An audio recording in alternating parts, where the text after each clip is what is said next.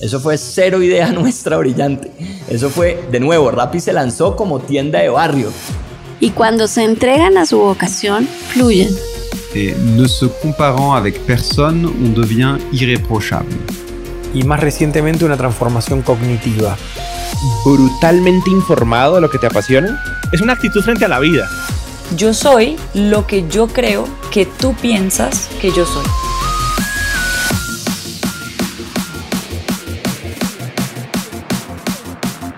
Hola, hola, hola, soy Robbie J. Fry y este es otro episodio of The Fry Show.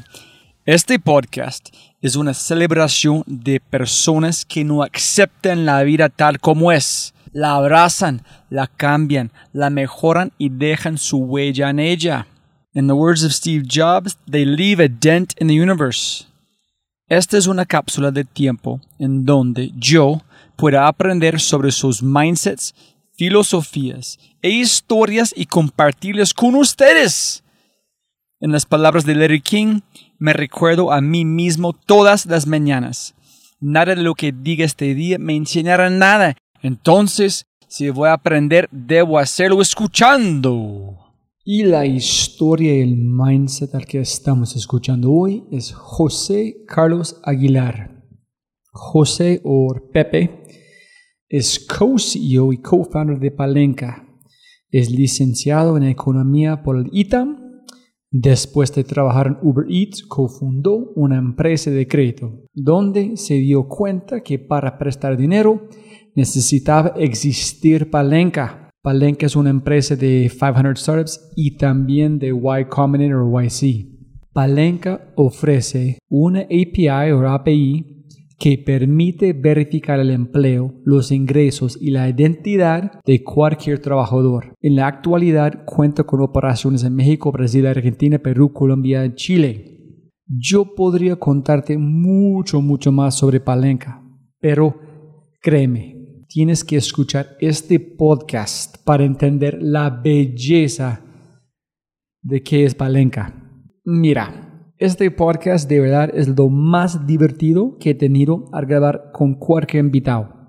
Es una hora y media de Pepe contando la historia de Palenca mientras yo le bombardeo a él con preguntas después de preguntas después de preguntas, sacando todos los detalles. Y Pepe es un tipo increíble y vibra con una energía tan positiva que es imposible no recargarse mientras hablas con él. Yo sé que he tenido unos invitados similares, pero Pepe es otro nivel. La historia de Palenca es tan fantástica que toca escuchar todas las detalles en orden para gozar este podcast al máximo. Algunos de los aspectos más destacados de este podcast incluyen la adicción a los Startup Weekends, el poder de la persuasión, los rechazos de Y Combinator, el burnout, tener la respuesta y no saberla y mucho más. Pepe es lo que pienso cuando pienso en la palabra emprendedor. Al menos es la imagen que más yo entiendo. Es la persona que desafía todo para doblegar al mundo a sus esfuerzos. No existe tal cosa como no. No simplemente significa que no en este momento. No necesitas Harvard y Stanford. Ni siquiera necesitas un equipo. Si lo construyes, ellos vendrán. Cada momento de esta historia es una historia dentro de una historia. Cada vez que pienses que no hay una maldita manera, Él encuentra una manera. Con hustle y humildad puedes mover montañas. Por lo tanto, le, los dejo con mi cita favorita, que también es el título de este podcast, una cita de Bruce Lee. Al diablo con las circunstancias, yo creo oportunidades. Si es la primera vez que escuchas el podcast, bienvenido y muchas gracias. Espero que aproveches esta oportunidad de inscribirte al podcast en Spotify, Apple, Amazon, Google o tu player favorito. No olvides, si este podcast te parece espectacular, hay otras cosas espectaculares que puedes encontrar en thefryshow.com. The newsletter, convertirse en un miembro de The y obviamente si quieres acceder a los libros, podcasts, personas y lo demás que mencionamos en cada episodio, puedes encontrar todo en thefryshow.com. Más importante, si disfrutas este tipo de contenido, si escuchas con frecuencia y eres parte de una empresa, universidad o comunidad, ¿por qué no pruebas Quinto? Cambiamos mindsets de tu talento con microaudios a través de WhatsApp. Quinto es fusión nuclear para el cerebro. Quinto lidera la lucha por la abundancia mental, un mindset a la vez. Quinto.ai, K-I-N-N-T-O.ai, quinto.ai. Gracias. Y con ese dicho, te presento episodio 172. Al diablo con las circunstancias, yo creo oportunidades. Con el co-founder y co-CEO de Palenca, el energético y súper positivo José Carlos Aguilar. Listo, sonido, sonido. Aló, aló. Sonido, sonido, sonido. Allá es, allá es. ¿Dónde arrancamos la historia? ¿En qué parte? ¿Cuántos años tienes? 26. Listo, mira, tan joven. Entonces, ¿dónde arrancamos? ¿Dónde naciste? En la Ciudad de México. Ok. ¿En tus padres son de Ciudad de México también o no? Mi papá es chilango, mi mamá no es chilanga. Mi mamá viene de un pueblo súper, súper pobre en Colima. Ok. Sí, justo.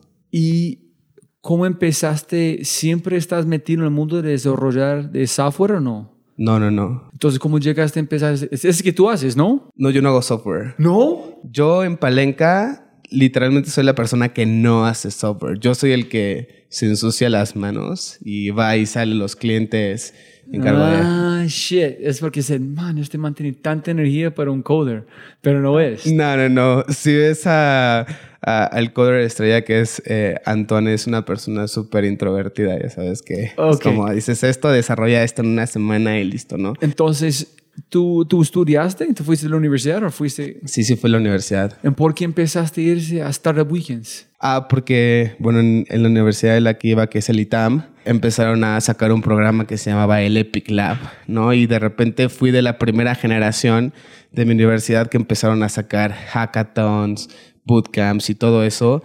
Y de repente como que empezaba a tener como ciertas ideas de mis clases, ¿no? Como de, empezaban a sacar las wallets y todo eso y me empezó a interesar mucho, ¿no? Entonces hu- hubo como un overlap entre las clases que tenía, que me parecía muy interesante lo que estaba sucediendo, y lo que hizo Epic Lab, que sacó temas como de, de bootcamps, ¿no? Y entonces me acuerdo perfectamente del primero, era un hackathon de GBM. GBM es este, el grupo bursátil mexicano. Ahorita tiene una parte que es como GBM Plus, que es como ahorita como unicornio, que bueno, que son de inversiones, ¿no? Y querían encontrar una mejor manera como de fomentar el ahorro y todo eso, ¿no? ¿En qué, estu qué estudiaste? Yo estudié economía. Ok, ah, ya, ah, ya, en Ah, sentido. y entonces de repente yo dije, bueno, va, me meto. Y era el único, o sea, la única persona dentro de ese hackathon que no hacía código. Pero ¿cómo decidiste ir allá si tú no haces código? Pues es que me interesó, me dijo, no es necesario, yo pregunté y me dijo, no es necesario que no hagas código, porque al final de cuentas, muchos de los hackathons es como tú desarrollas algo, prototipas algo y lo picheas, ¿no? Al jurado y el jurado decide quién ganó porque tienes que tener tu producto, pues tiene que tener un mercado grande, tienes que saber monetizar, ¿no? Y entonces yo era, vamos a armar esto, yo armo el business plan, hablo como el tema como del market size, hablo todo esto y lo picheo, ¿no? Pero los desarrolladores son los que estaban ahí, yo nada más era el que sí me aventaba uno que otro mock, o sea, como de diseño en general, pero yo era el que nada más este, hacía como el, el business case y pichaba, que pichaba horrible, por cierto. ¿Ganaron? Sí, sí, sí, ganamos varios. La verdad es que me- se vuelve una adicción. una vez que gana, porque Pero estoy imaginando por- con tu energía ganaron porque tú fuiste capaz mejor vender nada de mercado. Sí, no sí, sí. necesariamente el mejor producto. Sí, no, me, me acuerdo que era horrible, el, o sea, horrible el, el- con lo que ganamos, ¿no? Pero mi primer premio fueron 2.500 pesos en una cuenta de ahorro de GBM y no, entonces me abrieron mi fondo de inversión y todo eso y de repente dices, wow, ¿no? O sea, empiezas a hacer algo con lo que sabes y se vuelve una adicción, la neta. Se vuelve una- Pero, ¿sabes de qué? No sabía de nada. O sea, de economía, los desarrolladores saben de código. ¿Qué pensaste que, cuál fue la adicción? ¿Conectar con la tecnología, la gente haciendo, en ayudando a ellos transmitir la idea? ¿Cuál fue la adicción? sino principalmente es como, a mí lo que más me apasionaba es como, mira, tienes un problema porque en los hackathons te dicen, oye, queremos resolver el problema de del ahorro en México, ¿no? Tienes un problema muy grande, te sientes con los desarrolladores y dices, bueno, ¿cómo lo vamos a hacer? Haces tu estudio de mercado, ¿sabes cómo hablas con usuarios? Todas las cosas que, que, te dicen que hagas, pues las haces y dices, bueno, vamos a hacer esto, prototípalo, más bien.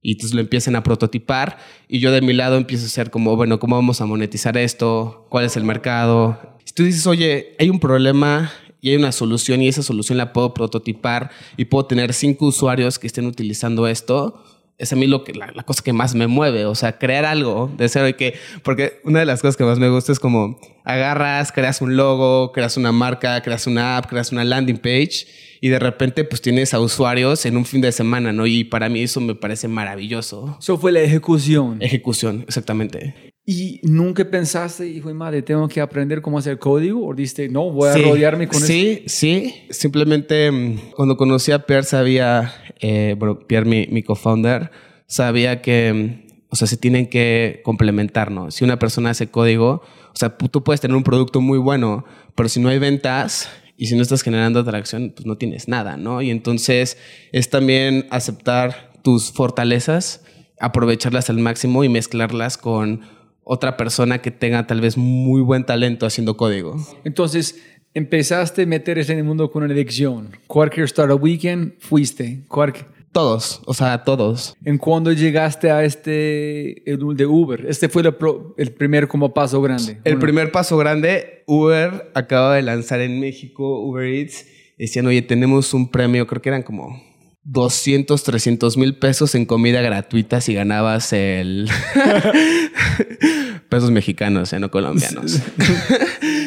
Alrededor de 10 mil dólares, más o menos, era el premio. Pero ¿cómo encontraste un equipo? ¿Todos van allá como Startup Weekend en tu...? No, no, no. Entonces, tal vez si, si uno de mis amigos me está escuchando en este momento, no es contigo, pero la verdad es que siempre yo le metía muchas ganas y entonces si quería inscribir un equipo, de repente metía a tres conocidos, no les decía que los había metido, pero metía a tres conocidos, armaba todo y dejaban que como que presentaran porque necesitaba un equipo, ¿no? Entonces tú pusiste nombre sin preguntar permisión, solamente yo tengo equipo. Exactamente. El reto de Uber era cómo puedes ayudar a tener como más adopción entre universitarios. Te mandaban una encuesta y yo analicé la encuesta y lo que salía es que la mayor parte de los estudiantes no utilizaban Uber Eats porque la app le consumía mucha memoria al teléfono. Uber te mandaba una encuesta enorme. Te pasaban una, unas muestras de, no sé, como 100 preguntas a mil estudiantes y yo solamente me fijé en una. ¿Por qué no estaban bajando la app? ¿Por qué no consumían? Y, y la, la cosa es que la app le consumía datos a, bueno, memoria a, lo, a, los estudiantes y por eso no les gustaba. Y entonces lo que pasó es que dije, oye, pues debe de haber un website para ordenar. Y entonces vi... entonces, ¿cuántas personas en este, en este evento? Aunque ah, eran alrededor de 50 equipos. Ok. ¿En cuánto tiempo ustedes tuvieron para mostrar resultados? Como dos meses. ¿Dos meses? Sí. Eso es muy diferente de los tres días que normalmente... Sí, sí, sí. ok. Y entonces pasabas a la primera etapa y tenías que hacer un pitch. Era más como un business case. Y ya llegamos con eso eh, y nos pasaron a la siguiente ¿Pero ronda. qué presentaste? ¿Qué encontraste? ¿Qué decidiste? La verdad es que ahí habíamos creado una estrategia. Dijimos, oye, tienen este problema existe el sitio web, ¿por qué no lo promocionan? Y el chiste es como hice una encuesta a los estudiantes y el 80% no sabía que podías pedir por un sitio web. Y entonces ese fue mi pitch. Bueno, mi estrategia y la solución es exploten el sitio web. Eso fue la cosa. Me dijeron, bueno, va, te avisamos. Entonces pasamos a la siguiente ronda y en la siguiente ronda te decían, oye, ok, ejecuta la idea. Y entonces lo que yo hice es como crear, me dieron un cupón de 150 pesos que yo podía darle a todos los estudiantes y les decía, oye, 150. Eh, 150 pesos, los que quisieras, ¿eh? De 150. De 150. Puedes entregar mil si quieres. Exactamente. Y entonces mi estrategia fue como, oye, te regalo 150 si ordenas por el sitio web. Y entonces y entonces lo que pasó es como agarramos, eh, mandamos muchísimos como cupones, los pusimos en las cafeterías, hicimos un montón de cosas, ¿no? Como para crear awareness. ¿No? Como solo funciona en el sitio web. Y el cupón literalmente era web 150. O sea, no hay otra manera, ¿no? En las mesas, en todos lados. Hice hasta campaña, creo que tenía un amigo influencer. y le dije, oye, ayúdame, mira, te regala 150 a tu audiencia, seguramente te lo van a agradecer. Y ya salió mi amigo, oye, este, por favor, este, aquí está Uber Eats, pueden pedir en el sitio web. ¿Tú armaste unos vínculos que tú puedes ver cuántas personas haciendo clic o no? No, no, yo no sabía nada. Y entonces, de repente, un día antes de la final, me llega y me dice, oye, este, tu campaña tuvo éxito. Los chicos de Uber. Del 1% que convertíamos por el sitio web, incrementó a 40%. Y entonces como, wow, ya sabes. Entonces, Pero tú este, no sabías nada, solamente ya Yo solamente vendiendo, estaba vendiendo, sí. ejecutando. Ejecutando, sí. Pa, pa, pa, pa. Y ya, pues lo presenté y ganamos. O sea, es como, y el premio era un internship en Uber que ni siquiera tenían un programa para interns. O sea, la estrategia de Uber cuando llegó acá es como, me voy a traer al top, top, top, top, top de, de las empresas y no vamos a contratar nada de interns. Entonces yo llegué y no sabía ni qué ponerme a hacer.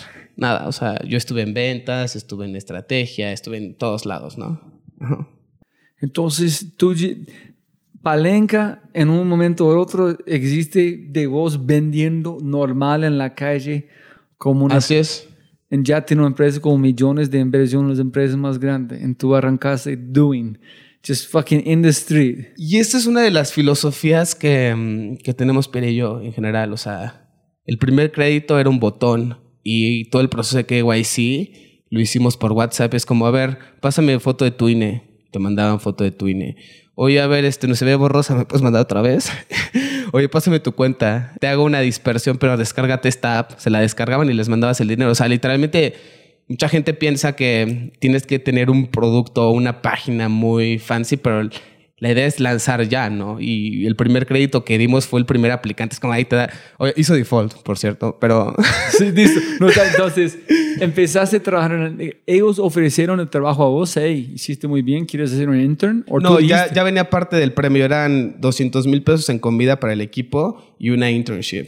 ¿En tu equipo, en qué, qué porcentaje de este venta euros? Sí como- me ayudaron, ¿eh? Porque cuando ya entras a la final y ya ven que tienen la posibilidad, ya todo el mundo le echa ganas, ¿no?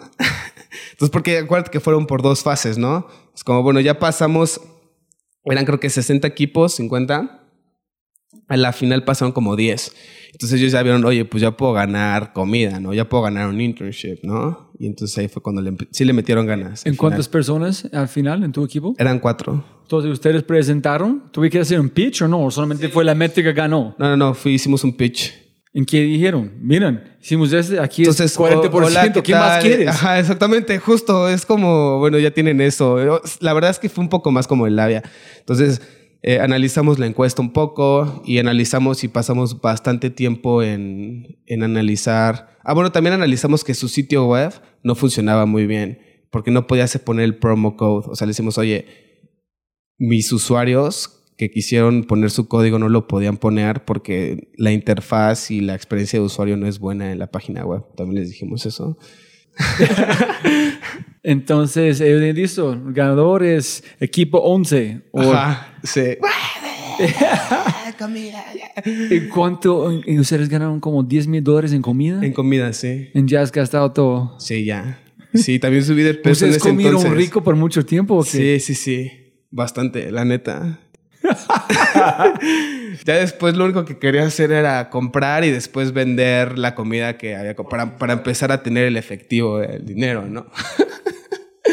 Cuando un vendedor es siempre un vendedor, ¿no? Entonces, ellos dicen, listo, los cuatro internship o vos internship. No, no, no. Entramos tres al internship. Entonces, tú empezaste a rodearte en la empresa. Exactamente. Bueno, voy a aclarar como algo. Yo nunca tuve un empleo antes de emprender. O sea, fui la internship y empecé a VEC, Palenca, o sea, pero nunca tuve un empleo full time. O sea, yo me lancé a, a emprender. Entonces, cuando seguí la internship, yo estaba en mi último año de mm, carrera y vino este reto que era prometí que era- fue mi último hackathon, que con ese me despedía porque ya estaba bastante grande. Ya de repente veía que ya estaba may- mayorcito, ¿no? ¿Pero quién dijo eso? ¿Tus padres o No, tú yo, yo, yo, sentiste? yo, yo, yo dije ya. La internship al principio era eh, solamente el verano y después de que solamente fuera el verano me extendieron seis meses más y después me extendieron otros seis meses de Y no ofrecieron trabajo completo. Sí, pero yo salí de Uber porque renuncié, porque quería dedicarme a full a, a lo que primero, el, el primer principio fue Beck, que era Ah, préstamos. ok. Entonces la idea por qué tienes hoy iniciar a gente de Uber. Sí. So tú estás en este monstruo en vista a otra oportunidad. Exactamente. Y entonces tuve el incentivo que me inscribí al último hackathon y dije, me- ya tenía el deadline, sí quería, de hecho yo no quería participar en ese hackathon. Y mi ego también, porque un amigo me dijo, oye, te apuesto a que yo llego a la final antes que tú. Y le dije, bueno, vamos a apostar y todo eso, ¿no? Y un día antes ya había dado todo por vencido y de repente me lo encuentro, me lo encuentro y me dice, oye, yo ya tengo mi, mi proyecto. Y yo no tenía nada y me quedaban como cinco horas para entregarlo. Y entonces dije, ¿de qué lo hago? Y todo eso. Y entonces empecé a ver cosas como de, de Uber y dije, financiamiento motocicletas. Pero Punto. espera, espera. Ese es durante el, como el hackathon. ¿Cuántos días es ese último hackathon? Ah, ese fue. Fue una semana. Fue una semana. Más, más también, o sea, te, te dejaban. Fue parecido al de Uber. Eran como dos fases. Tenías que crear como un modelo mucho más grande. Tenías que crear un prototipo. Tenías que tener usuarios. Tenías que crear. O sea, más, más de. Mucho más largo que un hackathon más, más ¿En pequeño. quién patrocinó este hackathon? ¿En P-? PwC y Startup Bootcamp FinTech. Era inclusión financiera. sí. Y, y ya, pues entonces dije, voy a entrar con este proyecto de motocicletas. Pero pues como Pero, ya bo- bo- tienes... bo- ajá. Estás saltando, estás saltando. Tú dices, ok, hijo de madre, listo, el último, último. En ese último hackathon casi salir de Uber, pero no te, ah, pero no tienes la idea todavía. Ajá. La idea inició cuando pensando qué voy a hacer en el último segundo. Exactamente. ¿Cuál fue la idea? Como financiar. Financiar a, a motocicles- motocicletas, sí. Para con- repartidores. Tú llegaste de hackathon sin ni, ni una idea. Tu Ajá. amigo que estás apostando, Ajá. tengo mi cosa, yo sé qué Ajá, voy a hacer. sí. En este momento tuviste un Sí, equipo. pero era el mismo equipo como el de Uber Eats que me inscribí nombres nada más. y entonces de repente estaba viendo cosas de repartidores y métricas y estaba porque en ese entonces estaba resolviendo tickets de soporte en Uber de repartidores. Entonces decías, oye, este repartidor ha completado tantos viajes, este repartidor tiene tal calificación. Y dije, "Hmm, sería interesante crear un scoring alternativo para financiar las motos. Y después me empecé a, me volteé con el, como el head de Uber y le dije, oye, ¿qué onda? ¿Cómo está el mercado de motocicletas? Me dijo, oye, pues es bastante difícil, ¿no? Porque el 50% de los repartidores rentan sus motos por 2.500 pesos a la semana. Son 10.000 pesos al, al mes. Creo que 1.000 pesos a la semana, 4.000 pesos al mes. Imagínate, tú con 4.000 pesos al mes puedes pagar y hasta de sobra un crédito para una motocicleta y que sea tuya. Y entonces tienes este mercado que el 50% de los repartidores rentan su, motocicleta por 4 mil pesos al mes cuando por una mensualidad mucho menor pueden adquirir una moto, ¿no? Pero que no tienen acceso a eso porque no tienes acceso a otras métricas alternativas. Oye, su reputación, cuántos viajes han completado, cuánto ganan, todo eso. Esta información de las motos no fue en la parte, no sé cómo explicar, en la frente de su cabeza, en la parte racional, fue en la parte subconsciente. Tú estás haciendo información, Exactamente. tuviste su espalda contra la pared, tengo que en- pen- en pensar algo de eh, inclusión. Empezaste, yo conozco un poquito eso, empezaste durante el tiempo platicar con tu jefe y decir, "Uy, estas madres pueden comprar una moto Exactamente. pero no tenía crédito. Entonces, ¿cómo puedo dar, o con esta información que yo tengo, suficiente para prestar, para comprar una moto o no alquilarlo? Eso es correcto. Es correcto. Entonces dice, fuck, what am I gonna do? Ah, listo. Yo, ay, tengo motos. Ah, li- listo, tengo una idea. es para como, es para como. Y tres horas ya lo prototipé y al siguiente día era el pitch. Porque al final de cuentas lo que importa mucho es un deck bonito, un pitch con un storytelling convincente. Es como este pitch que dices, como les presento a Joel. Joel es un repartidor que tiene 35 años, eh, trabaja en Uber, pero renta su moto. Su, su- o sea, la renta representa hasta el 60% de sus ingresos, ¿no? Y entonces Joel no tiene acceso a crédito porque sus ingresos son variables, en efectivo, porque no tiene historia crediticio, ¿no? Pero y entonces justamente empecé a crear esa historia y ese como esa línea dentro de la presentación problema, del solución, problema, solución persona. en el mercado, Y business plan, todo Yo eso. trabajo en Uber, eso es porque yo conozco. Exactamente. Porque yo sé todo, ok. Y ya, ya terminé. Entonces pasaste a la segunda fase. pasé a la segunda fase. Y en la segunda fase tengo que hacer. Entonces, en la segunda fase yo conozco a Pierre. Digo, oye, Pierre, estaba, de, no, estaba jugando ping pong en Uber, porque como intro tenía la verdad es que un poquito de, de tiempo libre, ¿no? Entonces te haces esta empresa de San Francisco donde puedes jugar ping pong y te ponen tus chelas y todo eso. Y me encuentro a Pierre y le empiezo a platicar. Me dice, ah, muy interesante, no sé qué.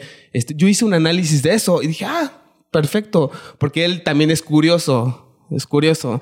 Entonces dijo, el análisis, platícame cómo te va y listo, ¿no? Entonces de repente lo dejo todo eso. Ahora, momento de la final. Ok, me gusta tu pitch, vas a la ejecución porque es la segunda fase, ¿no? Y entonces para la segunda fase empiezo a despedir a gente del equipo, ¿no? Entonces voy con un desarrollador dentro de la escuela que sé que va a hackathons, le digo, oye, mira, ah, porque el premio eran creo que como igual, como 10 mil dólares, pero en Palacio de Hierro para que compraras tenis y todo ese tipo de cosas. Y de hecho, esta computadora que ves aquí la gané con el premio de este. ¿En serio? sí, sí. Entonces, fuiste un desarrollador que está saliendo. Exactamente. Y le dije, oye, mira, la- el premio es atractivo, lo único que tienes que hacer es una página, una página web en donde la gente pueda como inscribirse, ¿no? Entonces, como repartidores. ¿Por qué tú no hiciste vos? ¿Eh? Solamente montaron WordPress o cualquier cosa. Es que yo estaba trabajando, estaba, estaba trabajando al mismo tiempo y tampoco le podía dedicar tanto tiempo. Estaba trabajando, estudiando y tenía este proyecto y la entrega era en una semana. Entonces necesito a alguien que me crea una, una página súper rápido y me aventé una campaña de leads en Facebook. La mejor campaña de leads que, que te puedas imaginar. Entonces se registraron como 200 repartidores. Pero él hizo el mercadeo, la pauta y todo. No, no, él hizo solamente la página. Y tú hiciste la pauta en Facebook. Exactamente. Entonces ya lanzamos la, la página y me mandan los resultados. E hice la presentación y, y listo. O sea, obviamente no tenían los datos de esos trabajadores. Pero ¿qué pediste? ¿Qué pusiste la pauta? Dame los detalles porque estoy muy interesado en cómo, por qué funciona tan chévere, qué hiciste y qué pediste. Bueno, fragmenté como el, ya sabes, como Facebook te da la forma en la que tú puedes como fragmentar el mercado. Es como eh, Uber, que sea como joven, que sea como que esté repartiendo, que le interese la parte del delivery. Deja de rentar, deja de rentar y adquiere tu moto para repartir el día de hoy en minutos, una cosa así, ya sabes, como todo ese tipo de cosas como en minutos, no lo pienses más. Ese tipo de cosas. Y entonces... Hola, en minutos, no pienses más. Será dueño de su propia moto. De hecho, ti tengo una. Hice un video también de eso. Es como, ¿eres socio conductor o repartidor y necesitas dinero? Así es. Eso todo que él hizo. Sí, no, y es que- Entonces, ajá. ¿En cuánto tiempo pusiste el, el, um, este pauta? Eh, tres días. Porque aparte le metí poquito dinero, le metí 500 pesos, o sea, nada. ajá. Pero 200 leads Pero 200 leads. diciendo yo quiero eso. Ajá. ¿En qué pediste en la información? Nombre. Nombre, teléfono, eh, en qué plataformas eh, trabajan y ya. Entonces llego al concurso y digo, es como, mira, es como, ok, hice esto, hice la campaña, se registraron 200, mi costo por lead fue tanto, este, eso, eso fue, ya gané, ya me dieron este dinero.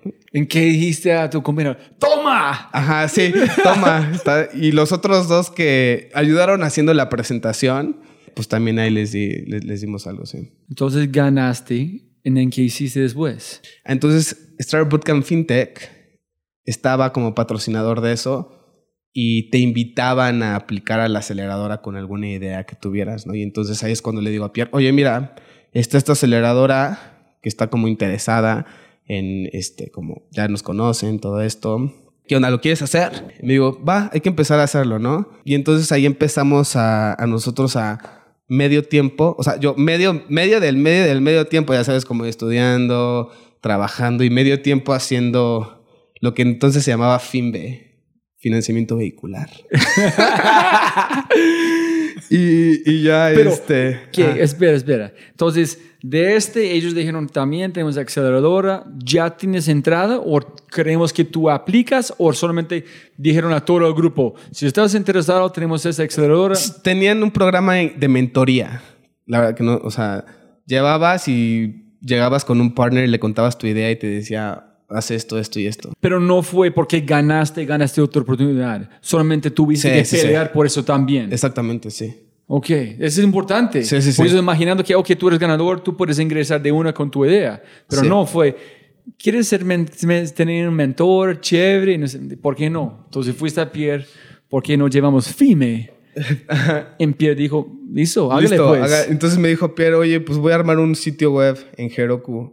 Entonces literalmente armó un sitio web que era un botón aplicar y toda tu aplicación le hacíamos por WhatsApp y validábamos todas tus métricas eh, en la plataforma por screenshots. Espera.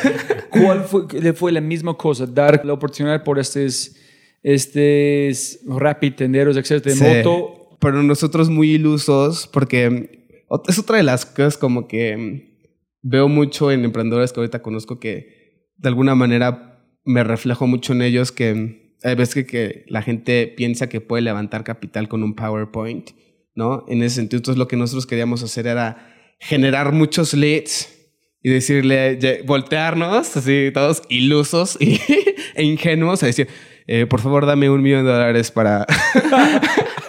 como ya sabes, como esas rondas, dice Javi, como levantan un millón de dólares para, ya sabes, como para financiar motos.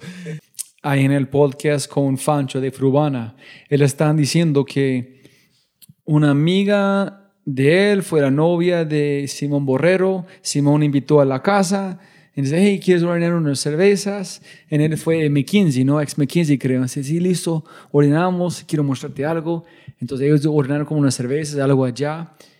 Y llegaron de una. Y él dijo, miren, yo tengo esta misma idea. Y quiero mostrar que está pensando en este, mostrar su PowerPoint de McKinsey. Y él dijo, en este momento yo vi que hay gente que hacen PowerPoints y hay gente que hacen. Es muy diferente. La gente que arman un. PowerPoint y la gente que hacen. Exactamente, ¿no? Y entonces es el primer error, ya sabes. Entonces, obviamente no contactamos a nadie, nadie ni siquiera nos tocó como nada, nada. Entonces, la idea que nosotros tenemos, Pierre y yo, era comprar una moto y dársela a alguno de esos, de, de esas personas, como lanzar la primera, el primer crédito. Vamos a Itálica, perfilamos a uno de estos 200 y se la damos, ¿no? Y que nos vaya pagando, por así decirlo. Esa sería la... Pero después nos dimos cuenta que mejor una manera más escalable para testar nuestro modelo, porque acuérdate, queremos hacer un modelo de riesgo alternativo, era hacer un modelo de riesgo alternativo con menos, o sea, generando más data. Y entonces dijimos, bueno, vamos a dar préstamos personales. Entonces, si una moto te cuesta 16 mil pesos, pues mejor das créditos de 2 mil pesos y así tienes data de 8 clientes y no solamente de uno, ¿no? Esta primera idea, tú usaste el comportamiento de este, de este principio o solamente en el futuro? No, sí utilizamos como el comportamiento de ese principio. O sea, alguien que era, por ejemplo, Uber los, los divide como un diamond, es un trabajador diamante, es un trabajador que lleva, no sé, dos, tres años, ajá, o como un Rappi tendero nivel 5, que es el que ya le confía en el Rappi Cash, ¿no? Que es un trabajador que lleva, o sea, de alguna manera que sea como constante, ¿no? Esto, esto fue de cero, esto Pierre lo hizo. O sea, ganamos, se revide el dinero, los demás se van, se van al gorro, yo me quedo con Pierre. Pero la idea de compartimiento en préstamo fue desde el inicio cuando tú con Ah, desde el inicio, sí. Tú siempre pensaste con Pierre, hay algo que podemos hacer con compartimiento de ellos, pero nunca llevaste al full hasta más adelante. Ok, entonces, cuando la gente empezaron, primero fue comprar una moto, entregaste, y dije, este no es escalable. nu- nu- nunca le entregamos. Dijimos, oye, yo no quiero comprar. Imagínate, una moto te cuesta 16 mil pesos, ¿no? Mejor puedo dar microcréditos, 2 mil, 2 mil, a 8 personas y tengo data de 8 personas y no solo de una para empezar a crear un modelo, ¿no? Si de esas 8 no me paga una, bueno, pues ahí podemos, puedes ver como datos de comportamiento. Cuénteme, Pepe, cómo de esta cosa de screenshots en WhatsApp. No entiendo. Sí, porque entonces una de las cosas y es una de las razones de ser de Palenca en general es que los datos como la calificación, las métricas, los ingresos, todo vive en Uber y no es información pública, no es, inf- es información cerrada. Y el hecho de democratizar, es- esa- esa- esos datos solo viven en la app del Ah, conductor. Entonces tú pediste a través de WhatsApp, hey hermano, hazme un favor, ingresa al como Uber con tu usuario, ir a esta página, saca un screenshot, saca un screenshot y pasa. Ah, ok. Ajá, sí. Ese yo no entendí. Es que screenshots de qué. Sí. Entonces, hey, Rappi, van a esta parte, sacan una foto de aquí, Ajá. de aquí. de sus aquí. ingresos, de su calificación. y De, todo. qué pena, hermano, no podemos. Ah, sí, podemos, podemos darte. Exactamente. do- y fue dos mil pesos. Ajá, exactamente. Defi- ustedes definieron. Con este cinco o diez cosas podemos prestar plata. Exactamente. O sea, de, de hecho, nada más eran como tres, no, cuatro cosas, ¿no? Uno, que tuviera una calificación arriba de 4.8. Eh, dos, que ganara más de. En ese entonces no era pandemia, que ganara más de 4 mil pesos. Así, no, a la semana. Tres, que tuviera más de mil trips completados. Y tres, que, y cuatro, que estuviera arriba de. que fuera platino o diamante. Entonces era como una regla, es como le vamos a prestar a los más, más, más, más top, top, top de Uber. Entonces, cero conocimiento de credit scores en riesgo, Nada, solamente con su conocimiento de las personas con su tiempo en Rappi. Exactamente. ¿En Pierre fue intern en Rap, en Uber? No, no, no, no, no. Pierre era un rockstar en Uber, era un data scientist que trabajaba para toda No la joda. Sí. O sea, él ya sabía las métricas, o sea. Entonces, él está en Uber y trabajando contigo al mismo tiempo. Ajá. En Bosen como tres cosas al mismo tiempo sí. también. No, pero entonces, para entonces, ya que empezamos a ver los primeros, yo ya había terminado la escuela eh, y solamente estaba de intern en Uber y estaba con lo de, en ese entonces, FinBe, que se terminó en Beck, ¿sí? Entonces, otra de las cosas que vimos es como vamos a prestar, vamos a hacer préstamos productivos, ¿no? Porque la teoría es, te voy a prestar no para que te compres una tele o para que te compres algo, te voy a prestar para que llenes tu tanque de gasolina que te permita trabajar más y generar más, ¿no? ¿En ustedes arrancaron en pandemia? No, no, no, arrancamos antes de la pandemia, Antes, como 2019. 2019, ¿Cuándo? ¿Principios? Julio 2019. So estás, ok, ese no es, podemos escalar. Estamos aquí en un momento con prestando dos mil pesos de tu propia plata. Sí. Sí. Ok, entonces, Ah, ¿qué, qué, qué pasó después? Una, bueno, si lo miramos para atrás, o sea, dices, bueno, valió la pena, ¿no? Pero si hicimos una tontería que, ¿qué crees? Vamos a, vamos a dedicarnos tiempo completo a esto, ya sabes, como nada, es como renunciamos a nuestro, a- bueno, yo la internship que la verdad es que no, o sea, no, no ganaba mucho. Y Pierre, pues renunciando a su salario de data scientist eh, en Uber, y vamos a dedicarnos full a esto. Y entonces estuvimos trabajando en el depa de Pierre, en, en- uno de, su Qué en uno de sus cuartos. de huevo. Entonces, cuando ustedes decidieron dejar todo, ¿en qué momento está FIME? Justo el momento de convertir. Cuando dimos los primeros créditos, ya salimos. ¿De cuánto? De dos mil pesos. So, cuando dijiste, no es el moto, vamos a dar de créditos de dos mil pesos, ese es el perfil. En allá, Hay que renunciar. huevón, ¿qué ustedes vieron? La, ¿Qué potencial vieron para renunciar todo? Es- Pues te digo que fue una tontería. no te estoy diciendo. Entonces estábamos trabajando justamente en el... El Tepa de Pierre tiene dos cuartos y pusimos dos escritorios y, y su novia, esposa, yo creo que ahorita me odia, ya sabes, me vio la cara muchos días. Él tiene una esposa sí, también. sí, sí. ¿Has visto? Yo hablo con este, no sé con quién fue, pero tú conoces, hay un video de um, eh, Derek Sivers en TED. Es como un TED Talk de tres minutos. Tiene un fulano, este chico, bailando una, una fiesta como un Coachella, algo gigante, una, una, una, una montañita, una lomita por allá. Está allá bailando como, como un loco, ¿no? Gozando la vida. No son maestros de, de bailar en todo el mundo, miles de personas alrededor mirando a este man, gozando el sol, bailando como un loco. Y de pronto llega otro personaje a bailar con él. Y después, un poquito más, un poquito, finalmente es un grupo gigante. Pero el eh, moral o la, el tema principal de este es que este chico loco bailando no es el loco, es el segundo que monta en la buseta con él, que dijo, yo creo que este man no es loco.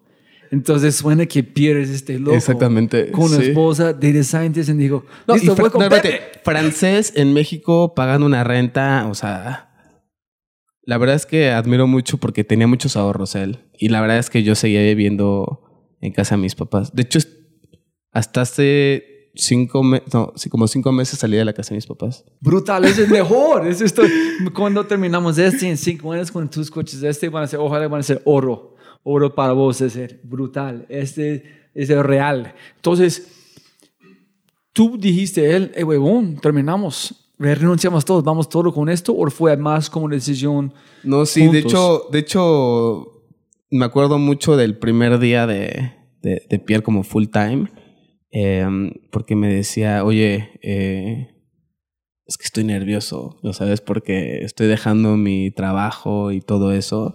Y le dije, no, vamos a darle, vamos a trabajar, vamos a, vamos a dar los créditos, nos va a ir bien, ¿sabes? Eh, y ya.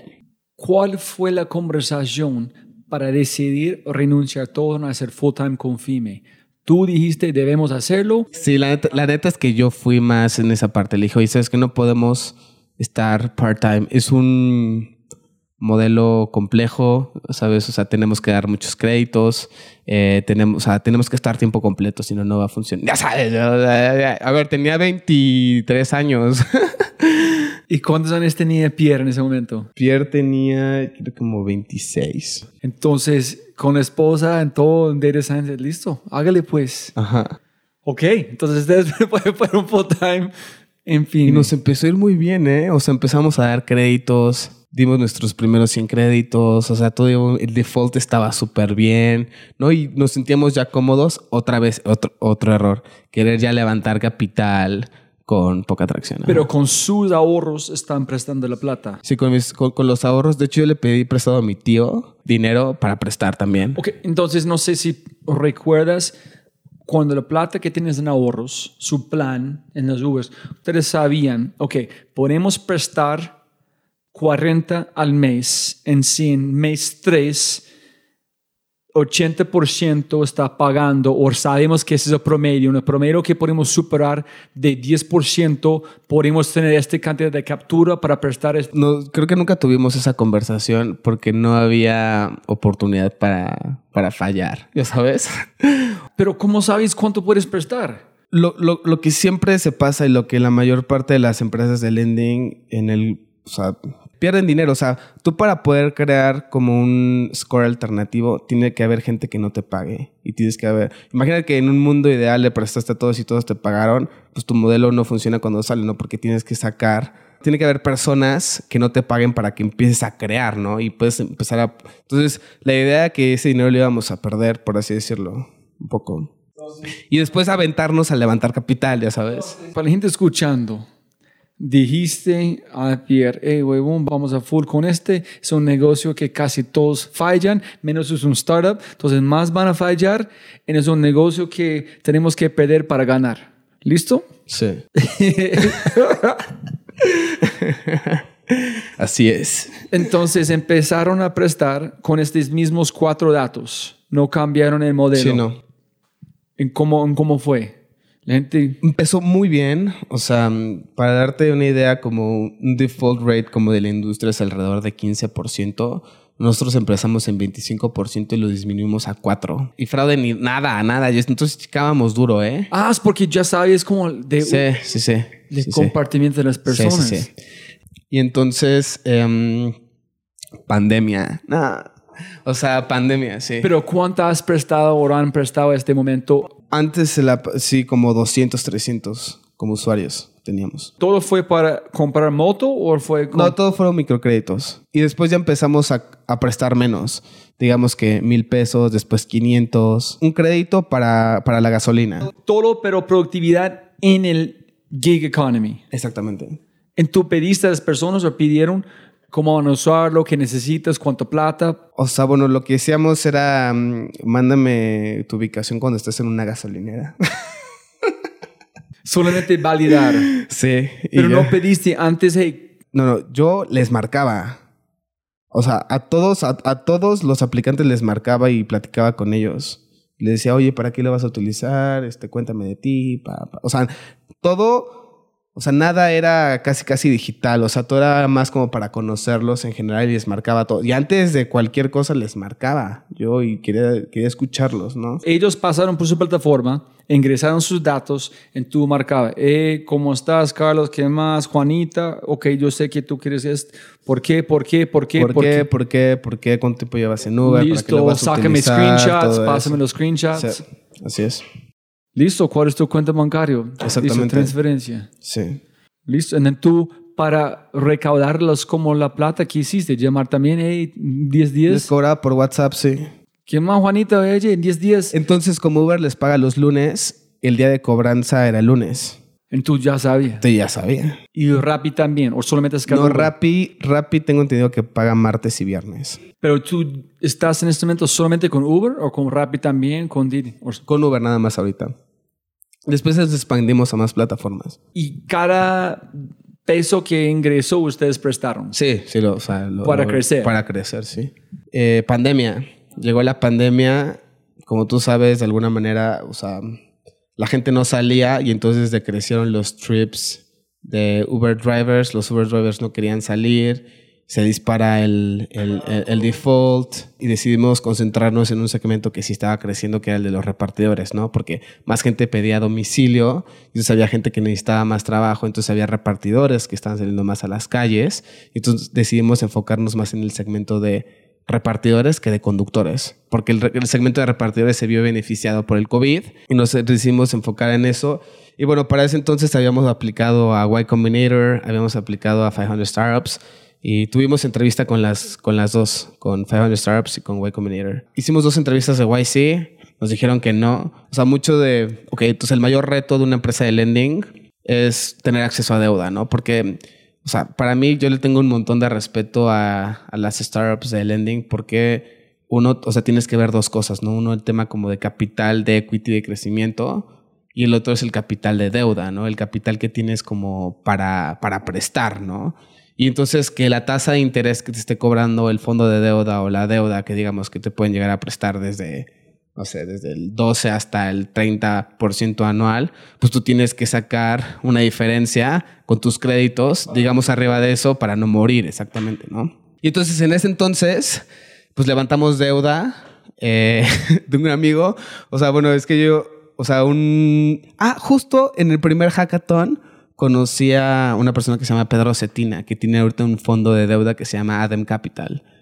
Y me dijo, no, pues me gustó lo que están haciendo, lo que sea, te voy a dar una deuda de 100 mil pesos, una cosa así. Cuando tú pasaste, de, fuiste a la primera entrevista de YC, ¿fue en qué mes? ¿De qué año? Marzo 2020. 2020, ok. Entonces me imagino ellos viendo vos, pero Data Scientist, Uber, Pierre, ellos aman la parte de tech. Ajá. Vieron, Sí. queremos que hablar con esos dos chicos. Exactamente. Pero nos rechazaron porque estamos muy early, tenemos procesos muy manuales y dos, es muy difícil escalar una empresa de, de, lending. O sea, hay pocos como unicornios que son este, de lending. O sea, además como está Nubank, que es tarjeta de, de crédito, está Confío, pero el puro préstamo para el consumo, o sea, como literalmente Spay es, es, este, es mucho más difícil, ¿no? Y entonces tienes que tener acceso a, a deuda, tus números tienen que ser sanos para que... La verdad es que sí, o sea, nos entrevistaron cinco minutos, chao, bye, un mail después como de, "Hey, o sea, nos gusta lo que hace, estamos sorprendidos que hayan dado tantos préstamos en tan poco tiempo, pero tienen que ver qué onda con la deuda, tienen que ver qué onda con esto.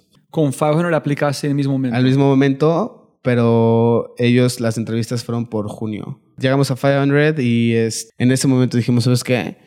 Los créditos personales no son lo nuestro, pero no dijimos nada. O sea, entramos a la entrevista como súper convencidos. O sea, porque una de las cosas como del feedback de, de es como, oye, pues, o sea, tienen un poco de razón como que el préstamo al consumo, o sea, tienes que encontrar una forma pues más escalable como de prestarle en ese sentido, ¿no?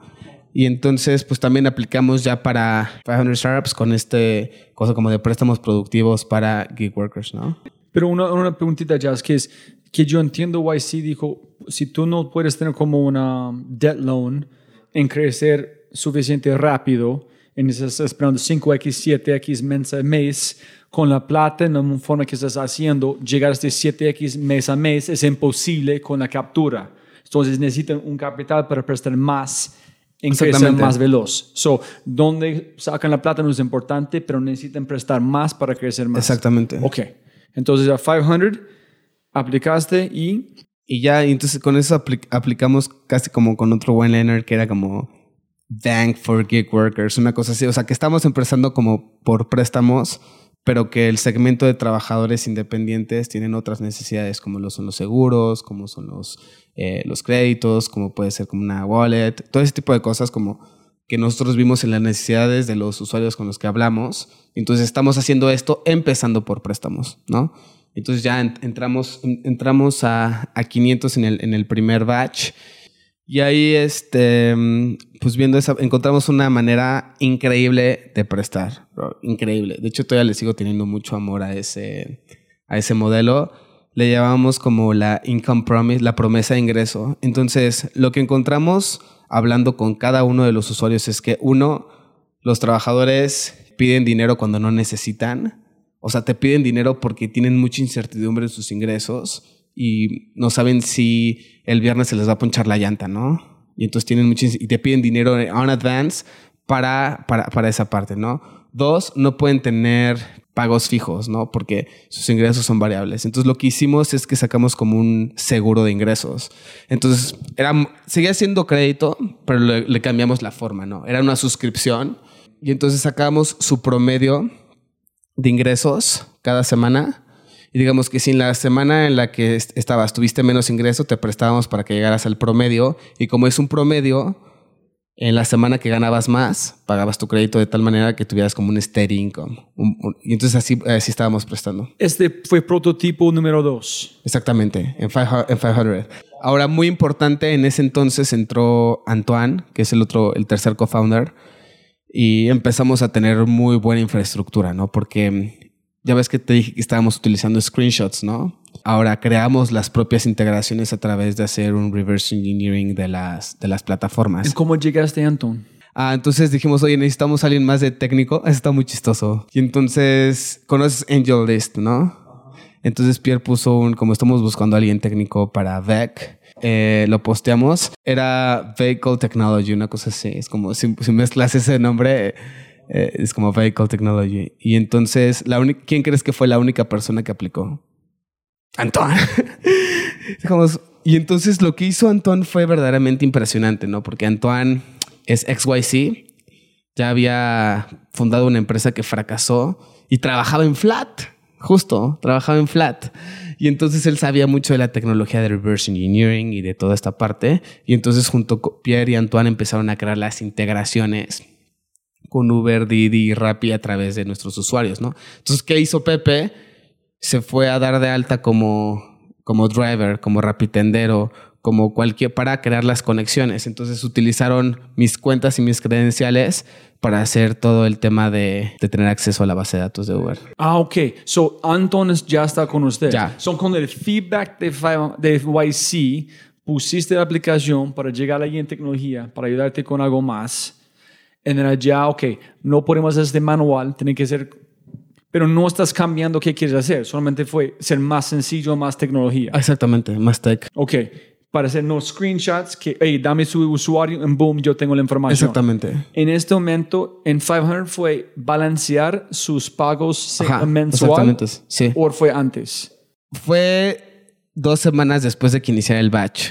¿Qué encontramos en los gasolinos? Es tener la plata necesario de no perder en tener este gran hueco en su mes Exactamente. mes.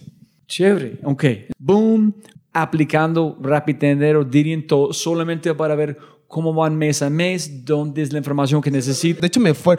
Hice un examen en Uber. Tuve que hacer un examen de driver, como de, oye, te ponen un examen de una hora, que es como psicométrico, y después te toman una foto en el hub, así, para que, para que vayas, ¿no?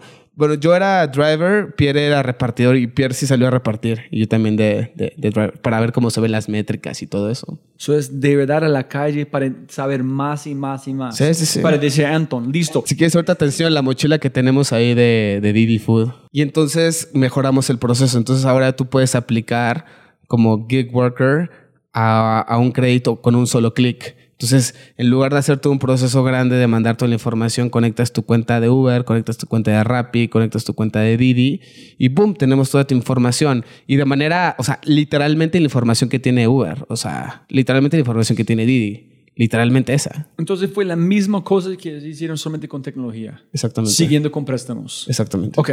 Entonces, ¿van bien? ¿Cómo fue con eso? ¿Cuántos, cómo crecieron? Sí, no, la verdad es que fue un poquito más difícil crecer con eso porque era un esquema como de suscripción.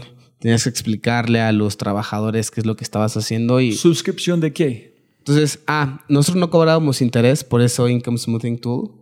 Decías, oye, tú pagas 149 pesos y cada vez que ganes menos de lo que ganas en promedio, yo te compenso, te presto y cuando ganes más, solo me pagas la diferencia. Pero la suscripción era como un interés, si lo quieres ver de esa manera. Convertir un interés en una suscripción. Exactamente. ¿Por qué? Porque es más sencillo para ellos entender que no es interés mensualmente. Porque era como Netflix, así es. Cobrar 300, 400% de interés anual no es inclusión financiera. Y entonces el hecho de pagar 149 pesos podías tener un interés representativo que puede llegar a ser como del 70% anual, que es, si lo ves como en benchmark, es súper increíble. Así es. Pues tuvimos 200, 200, 250 suscripciones. Era en ese momento, estaba bastante difícil por el tema de la pandemia. No habíamos levantado más deuda para nuestros, para nuestros créditos.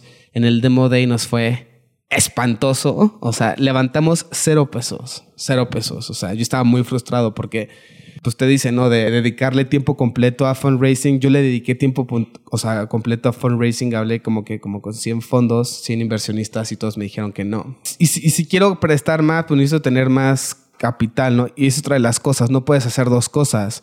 Estás batallando con la tech, que todavía no funciona muy bien estás batallando con el soporte, estás batallando con la operación, estás batallando con la adquisición. Son cinco componentes.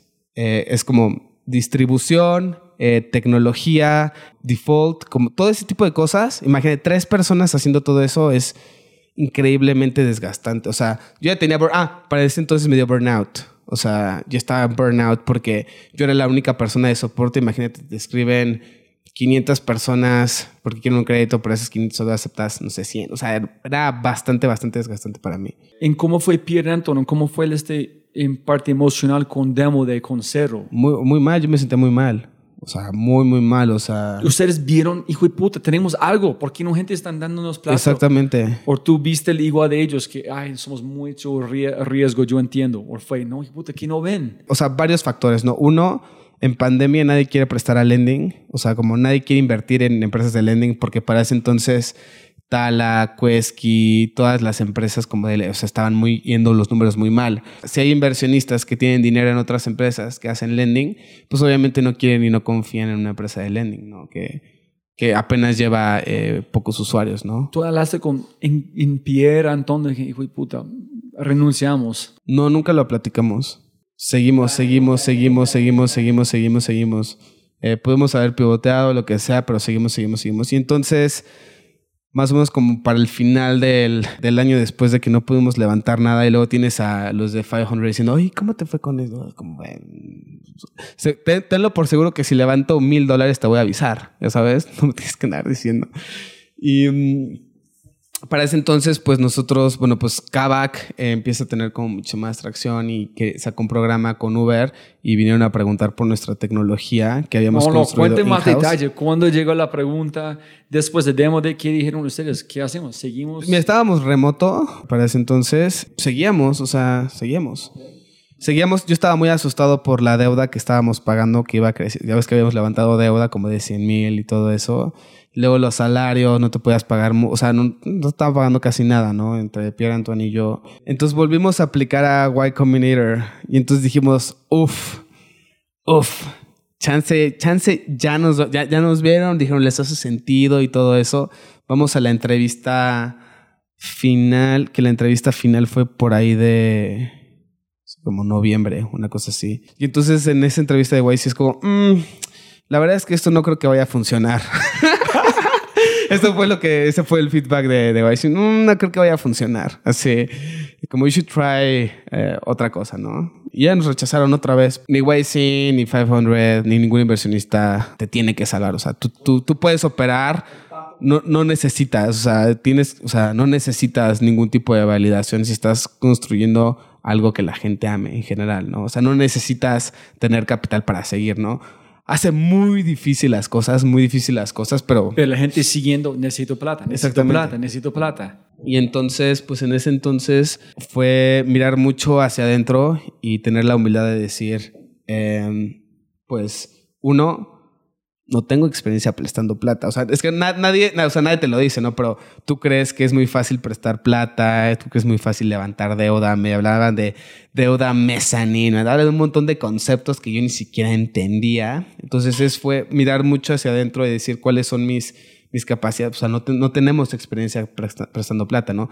Si de repente VEC lo hubiera hecho alguien que tenía, no sé, que estaba en Banco Azteca y era el director de riesgos, o sea, compras a él, ¿no? Pero pues de mi lado, yo estaba convencido, ¿no? Que sí hay que ver en esa parte como de la, de la humildad para aceptar esa parte, que no tenía nada que ver, que son cosas que se aprende y aprende muchísimo de, de esa parte, pero también era una realidad, ¿no? ¿Y cuando, cu- cuando pasó el burnout? ¿Pasó durante 500?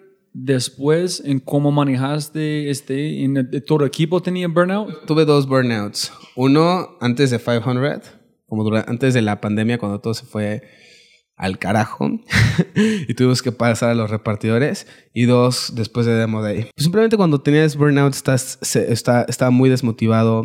Empecé a ganar peso, por ejemplo. No, o sea, como que no querías trabajar mucho.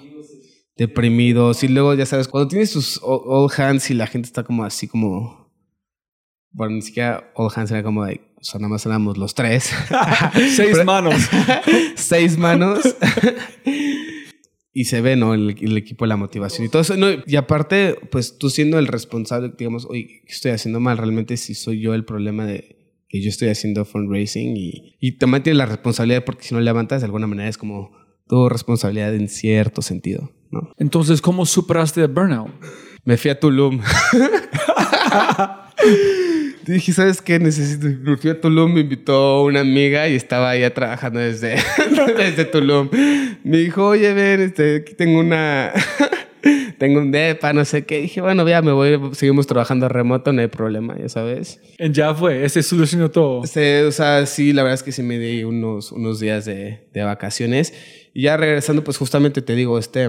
Pero muy importante aquí, ¿cómo fue su mindset? Tú dijiste, decidiste, hey, quit feeling sorry for yourself, no más pobrecito, puede hacerlo, no me importa qué dice en el mundo, voy a hacerlo sí o sí. ¿Cuál fue este click cuando dijiste, fuck it, no me importa, vamos adelante? Siempre, siempre ha sido la mentalidad. O sea, tú puedes tener una mentalidad de como de fuck it, voy a, voy a seguir adelante, pero puedes estar desmotivado. O sea, tú lo sabes internamente, pero te voy a decir una cosa. eh, una de las cosas que me dice Pierre que, que le gustaba más de mí, eh, y creo que una de las razones por las cuales dijo, pues voy a seguir a este intern que se acaba, es como siempre he sido muy positivo, ¿no? Entonces, hay veces que puedo tener burnout, pero no lo externo al otro equipo. Es como, vamos, hay que seguir, todo eso, ¿no? Y entonces, digo, no, no, no quiero decir que haya una, una diferencia en cultura como francesa y mexicana, pero los mexicanos son, son un poquito más como alegres y un poquito más utópicos, si lo quieres ver en ese sentido. Es como, vamos, sí, y todo eso. Y, y, y- y mi cofounder Antoine es como, sí, pero no tenemos capital para prestar, ya sabes. O sea, no, pero lo vamos a conseguir, hay que seguir adelante, no sé qué. Es, es como, Voy a enviarte un audio de Miguel McAllister y dijo, tienes un puto toro. Y dijo también, es, si tú empiezas a pensar que eres mal en un segundo, es una espiral. Y dices, Así es. Hasta tu esposa, ¿cómo vas? Brutal, chévere, Exactamente. espectacular. Y dices, porque es como tú vas a, como al bar, y dale, hey, hablas con esta nena, hey, como que, no, no. Después de cinco, tú piensas que tú eres el más feo en la historia del mundo. Es igual con inversionistas. ¿Qué tal? No, no. Después de cinco, estás destruido. Pero no, tienes que ser un puto toro, avanzar, positivo. No todo lo van chévere. 25 no, no está bien, solamente. Exa- así era, así era, no como si yo por dentro estaba, sabes, como desmotivado, pero estoy como, no, no, no, vamos y hay que seguir y las integraciones y todo eso, o sea, nunca les dije, de hecho creo que nunca les he dicho. So, es un segundo, sales, vuelves, ya, vamos con todo. vamos con todo y entonces de repente una de las cosas que sí somos en el equipo es como nos gusta intentar muchas cosas, ¿no?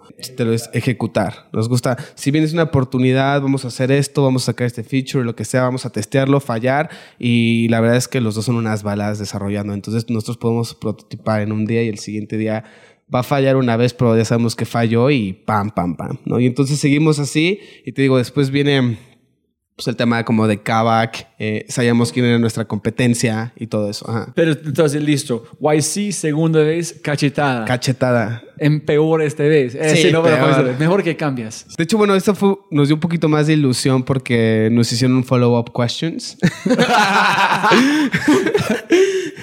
y nos No, no, avisaron. cuéntame más. ah, eh, algo.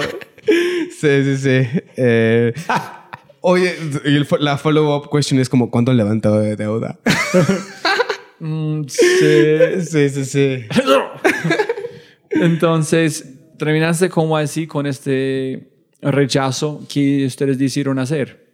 Pues seguir, seguimos haciendo el tema como de la, de la promesa de ingreso que estábamos haciendo. Y en ese entonces, pues empiezan a haber muchos más players dentro de la gig economy, ¿no? Porque estaba creciendo, porque era un segmento desatendido por la pandemia. Y entonces, de repente, la competencia levanta 1.7 millones. eh, de repente, tienes otras empresas entrando acá. Tienes financiamiento de Kavak para conductores de Uri. Entonces, empieza a haber un mercado que empieza a ver a la gig economy, ¿no? Y entonces, ¿quién es el que tiene la ventaja por haber creado la infraestructura desde antes? Pues Beck, ¿no? Y entonces la, la, o sea, las empresas empiezan a preguntar acerca de la tecnología, ¿no? Porque es como, ¿cómo lo hacen, no? O sea, ¿cuál es como que el secret sauce? ¿Por qué tienes acceso a la API de Uber, Didi y Rappi, no? No, no, no tienen, o sea, o es privada. Nosotros no tenemos, o sea, ¿cómo lo hacen? Lo hemos intentado hacer, pero es como, ah, bueno, el equipo, el equipo es lo más importante y tengo los mejores, eh, somos los mejores desarrolladores en esto y conocemos súper bien las métricas. ¿Qué necesitas? En este momento, yo quiero un loan. Listo. ¿Cuál es tu usuario? ¿Y ¿Ustedes usan su plataforma para ingresar? ¿O cómo ingresan? ¿Ellos ingresan o Ah, lo que pasa es que, mm, o sea, tenemos una, un link en el cual el trabajador pone su usuario y su contraseña y él en el front end solamente ve, te conectaste con éxito, pero nosotros por detrás ya sacamos toda esa información de Uber y de Rappi y de Didi y de todo eso. Y lo hacemos a través de algo que se llama reverse engineering de la plataforma. Entonces, ellos van a una, como un link de ustedes. Ajá, iban a nuestra app, así es. Sí, escogen qué empresa, qué plataforma quieren conectar. Entonces era Uber, Rappi- tenías la lista, le das clic a Uber, sale la ventana de Uber, te conectas, se regresa, está la opción en conectar Rappi, también lo puedes conectar. Otra de las cosas muy importantes que nos benefició es que los gig workers son dual appers, trabajan en más plataformas. Entonces tenías a trabajadores que me conectaba a Uber, Rappi, Didi y así las tenemos abiertas. Y empezamos a crear más. Empezamos a crear Corner Shop, empezamos a crear, o sea, muchas más integraciones para literalmente cubrir al 90-95% del mercado de la gig economy dentro de México. ¿Cuándo fue este breakthrough con Kavak? Ah, estaba en Tulum. Oye, pues este, la verdad es que sí queremos empezar a utilizar como este, este piloto, este link, cuál es el precio, ¿Pero para hacer qué? ¿Qué quieren hacer con su...? a financiar conductores de Uber, o sea, coches a conductores de Uber. Ok, Kavak hicieron la alianza con Uber. Ajá. ¿En cómo, en cómo sabían de ustedes? Bueno, entonces otra de las cosas, entonces em, actualmente como el CEO de, de Cava, que era GM en Uber, y entonces conocemos a la gente de Uber. Se llama Federico Ranero. Y ese fue como CEO de, CEO de Kavak y entonces pues ya de ahí empezó como la, la conexión. ¿En cómo él sabían que ustedes hacían? Solamente de Ah, platicando. porque, en vez no, porque yo quería, ah, porque yo le dije a, porque yo quería que él invirtiera en Beck. Dije, porque hab- había visto que había visto que era angel investor en otras empresas. Dije, oye, pues que este conoces bien este mercado, me gustaría platicar contigo y, y pasó en la ronda. Pero en ese entonces él se movió a Kavak. ¿no? Este fue uno de los nos. Ajá. De los múltiples, de los 100 nos, sí. Sí, entonces me, me- me contactó otra persona, como mucho más abajo, de oye, y empezamos a hablar el demo y todo eso. Entonces vimos un equipo de, un equipo especializado de eso, y entre ellos está una persona que acaba de entrar a Palenca, me la traje de Kavak, de hecho, que justamente vimos esa, esa alianza. Así es. Entonces fue un prototipo. A ver cómo funciona. Sí. Con esta historia pueden hacer esto. Ajá. Yo solamente le presto la tecnología para que ellos puedan validar la, las métricas, ¿no? En ustedes mostraron, ok, entonces el modelo de, de riesgo que ustedes han desarrollado, nada. Solamente aquí es su historia, ustedes definen sus propias métricas. Exactamente. ¿Cuándo fue este click? Like, holy shit, nosotros debemos parar de prestar en solamente la tecnología. ¿Cuándo fue este momento? Sino cuando empezamos a ver que tuvimos más revenue con Kavak que con nuestro modelo anterior. No está prestando. y no tienes que levantar deudas, sí. Solamente estoy imaginando. Yo no sé cuándo pasó, pues sí. Pensando como una persona de YC dice, hey, no, prestamos muy complicado. Es de gente diciendo, no, estamos diciendo, ok, chuleado, ok, chuleado, ok, chuleado, ok, no competencia, chuleado, riesgo, chuleado. Holy shit. What the fuck have we been doing? Todos los no's en ustedes ya tuvieron la sí, solamente ustedes tuvieron algo más complejo. Exactamente, y entonces no levantar capital está bien.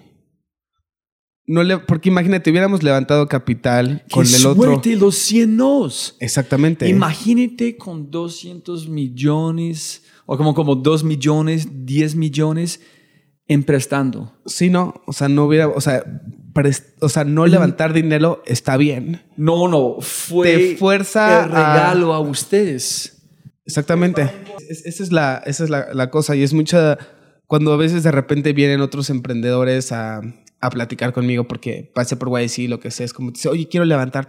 No, primero, o sea, hay mucho valor en el, o sea, no me quiero poner como tan como, en el, el- sufrir, en el de alguna manera, en el, en el de alguna manera, este, estar con muy, muy poco dinero porque optimizas hasta los 5 dólares que te cobra Amazon Web Services. O sea, optimizas todo, quieres todo y optimizas el dinero hasta el último momento.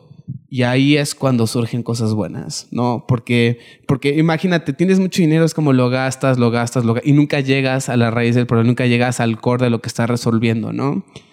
Porque tienes, porque tienes plata de sobra, ¿no? Aquí estábamos totalmente apretados, teníamos como tres meses de runway, o sea, es... Kavak, finalmente Click, Pierre Anton, eso es. Exacto, y después, ajá, empezamos a contactar a la competencia de préstamos que teníamos antes. Se llamaba, por ejemplo, Abaco eh, Latam, que era una empresa que hacía lo mismo que nosotros. Dijimos, oye, ¿por qué no utilizas nuestra tecnología? Ah, hágale. Listo, empezó ya a utilizar nuestra... y empezamos a crecer. Para la gente escuchando, yo voy a intentar cómo explicarlo. Es que si yo soy un rapid tendero, yo voy a un auteco en, como Colombia, o ¿cómo se llama esta empresa de motos aquí?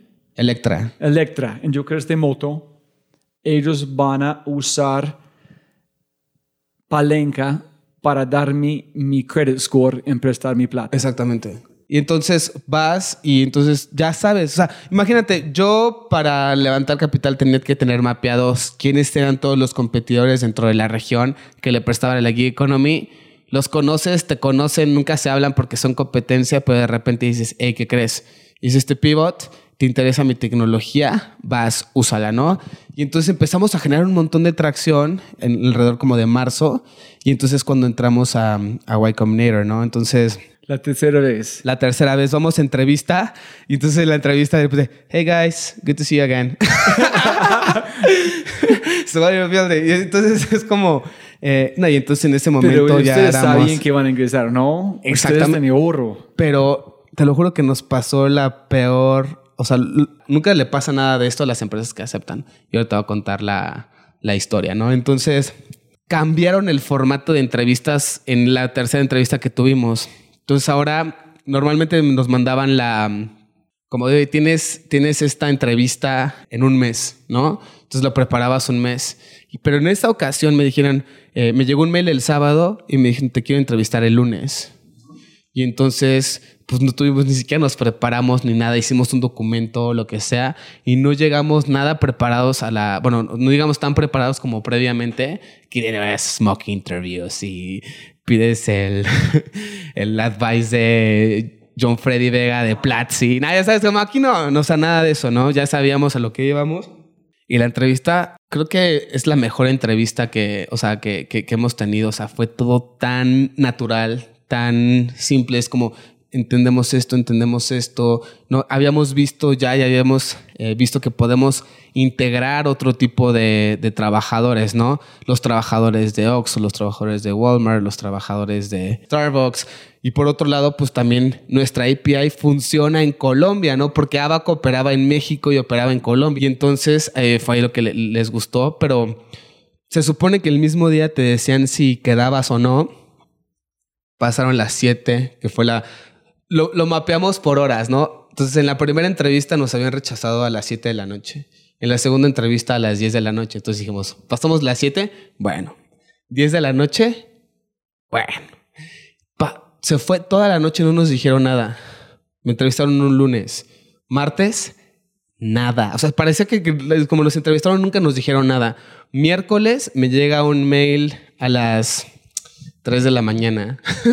Necesitamos más información. Dije, bueno, son las 3 de la mañana, me voy a dormir y mañana lo contesto. Y dije, nah, nada. Entonces me tienes a las 3 de la mañana y le estaba escribiendo a Pierre y Antoine, oye, ¿qué onda? No sé qué con este mail. Les mandamos números de tracción y se supone que tenían hasta el viernes a la una para avisarte. Pasa el jueves, pasa el viernes. Viernes sabíamos que ya habían aceptado a otros que se entrevistaron el mismo día que nosotros y ya era el kickoff del batch. Dijimos, bueno, ya no quedamos, perfecto. Dos de la tarde me llega un mensaje del partner, oye, este, ¿quieres platicar? Y ya lo demás es... O sea, nos aceptan. Me dijo, Entonces dijiste, oye, güey, güey, ¿qué pasó? ¿Por qué no dijiste nada? ¿Tú crees que le iba a decir eso? no, sí, pero just, just adentro del club puedes preguntar algo fuerte, pero es like... No, no, me dijo, oye, perdón, tenemos, tenemos mucho trabajo. Ay, okay, listo, listo, está bien, está bien. Y Te perdono. No, no, no. Una pregunta muy puntual. Ustedes, eh, como gente escuchando, que yo después de platicar con vos ayer, ¿ustedes tuvieron que fue el oro desde los principios en un sentido. Solamente ustedes están, estaban tratando de hacer más.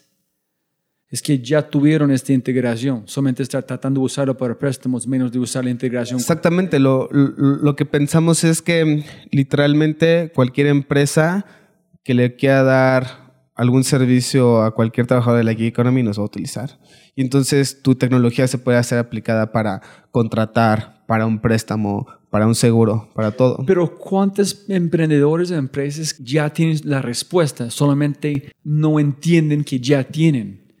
Es que si solamente ustedes dijeron, no préstamos, ya están... Es, es, otra vez mucha humildad en es como no clavarse con una idea ¿no? Yo sigo resolviendo el, bueno, seguimos con la misión de resolver el problema de inclusión financiera en el fondo, pero a través de otras empresas, ¿no? Y a una escala mucho mayor. Lo muy lindo para mí es que nunca cambiaste desde ese día en Uber cuando este hackathon o esta cosa fue con esta información que es igual de Pierre, podemos dar créditos o ayudar. Y es de verdad. Solamente es alguien más van a dar el crédito. Exactamente. Holy shit, man, it's fucking crazy. es, es, es, tan chévere toda la historia como lo hicieron todo, es, brutal. Pero para mí es, hay un, mira, hay una, hay una, que sé, una fábula o algo. Fue como una, un papá, su hijo, no sé, fue tío o algo. Y tenía este, como materas. En este, en este familia fue muy pobre. En el destino dijo, cuando estoy contigo, voy a entregar este a vos. Como este, todos estos floreros que es nuestro negocio.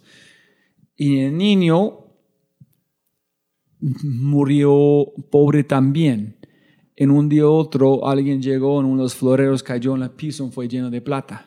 Es decir, el man solamente está viendo afuera, pero no la profundidad. En el man tenía la riqueza desde cero, pero no tuve la capacidad de mirar adentro de que están allá. Es como ustedes. Casi ustedes murieron cuando ya tuvieron este oro. Exactamente, sí. Sí, sí, sí, tal cual, tal cual, sí. Nunca practican ustedes que... Sí, sí, sí. Vamos a ver, acá lloré, yo lloré. Holy shit. Y, y, la, y la, en la cara de la esposa de Pierre nomás es dándote caras tan feas, más es más... Chócalo. Chócalo. Brutal. ¿En cómo fue la experiencia en YC? Muy, muy buena. Entonces estábamos súper motivados, estamos muy, muy, muy motivados, estamos creando muchas más eh, integraciones. Eh, como resumen, pues crecimos 70% mes a mes nuestros, nuestros ingresos eh, durante junio, julio y agosto, hasta como en esos tres meses que fue hasta, hasta Demo Day. El hecho de tener como el branding de, de YC te ayuda a vender mucho más porque pues hay otras empresas como que quieren platicar contigo. Es como, tiene ese branding de, oye, pues quiero escuchar más o menos qué estás haciendo y pues empezamos a, vender este mucho más, ¿no? Eh, y empezamos a ver, pues te digo, una visión es como mirar afuera de México, ¿no? Mirar afuera de México y mirar más allá de la gig economy. En nuestra visión existe el cubrir a los 300 millones de personas en Latinoamérica que pueden tener acceso como a su información del payroll, ¿no? Después de eso, pues descubrimos algo, o sea, obviamente ves y volteas a Estados Unidos, Europa, para ver si ya existe lo que estabas creando tú, ¿no? Y entonces en Estados Unidos hay una empresa que se llama Argyle, que por el CEO de Argyle, eh, terminó invirtiendo en, en, Palenca y nos, bueno, empezamos a ver que los casos de uso iban más allá como de la lectura, como de, de la identidad o del ingreso de un trabajador, sino que puedes hacer cambios en el sistema de nómina. Y entonces, pues podemos crear productos como cobranza automática, ¿no? Que nosotros batallábamos con la cobranza automática, pues cambiar la cuenta de depósito de un trabajador. Si antes recibía la nómina en Banco Azteca, ahora lo puede recibir en Ualá, ¿no? Simplemente conectando su cuenta y hacemos un, un cambio de cuenta. Literalmente antes le depositaban en Banco Azteca, ahora le van a depositar en Ualá. Y entonces Ualá y estos, todos estos neobancos se pueden convertir en la cuenta primaria del trabajador, que es lo que, que es lo que quiere haces un caso de uso todavía mucho mayor donde tú ya puedes como como you can read the information como en la parte de como income verification but, you can write inside the payroll system. O sea puedes de alguna manera editar las cosas y los campos dentro de ese sistema de nómina. Y ya la verdad es que va otro caso fundraising. Obviamente yo vengo ciscado. Venimos como bueno aquí en México se dice como ciscado pero como una experiencia muy mala de no, no haber levantado eh, nada. Y una semana antes del Demo Day ya teníamos casi toda la ronda en el en, eh, o sea, en la cuenta bancaria de la empresa. O sea, ya, o sea, en una semana es como, fue, fue casi, casi como una broma y un chiste, ¿no? Porque los fondos te contactaban, cerraban el mismo día, te depositaban el mismo día, cero due diligence, cero nada. Es como, oye, me gusta mucho lo que estás haciendo, es súper escalable tu infraestructura, quiero entrar, por favor, déjame, ya sabes. o sea, casi, casi. ¿Cuánto fue su ronda? Si quieres hablar, si quieres yo quito sí, no, levantamos 2.6 millones de dólares. ¿Este fue el que está buscando o no? No, primero salimos buscando uno y de repente ese uno se llenó en tres días.